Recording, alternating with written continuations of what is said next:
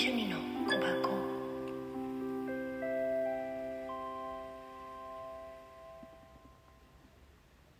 はいおはようございます。ジャンプカードまたカエルさんの方でも出てた。うん。それは受け入れること。時には全てを受け入れてみる。自分の思いと異なる状況からも逃げないで。そこにとどまれる。あなたはとても大きい。とてつもなく大きいの。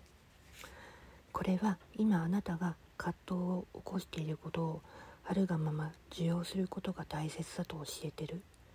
自分のことでも遭遇している出来事に対しても同じ。逃げたり拒絶するより認めて受け入れることであなたはずっと楽になるでしょう。それは負けてなく始まりを示す必要なプロセスだということを覚えておいてください。新たなスタートってことだよ。見守ってる人たちもいるんじゃないのかな。